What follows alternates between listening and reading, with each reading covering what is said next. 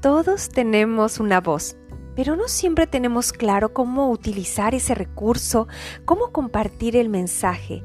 cómo hacer que nuestra voz se convierta en algo poderoso que permita aportar valor a las personas y que además nos permita desarrollarnos como personas.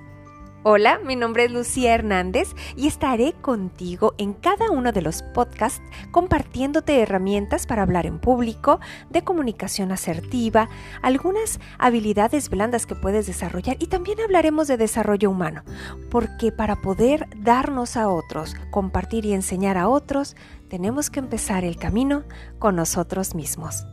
Así que bienvenido a Encuentra tu voz.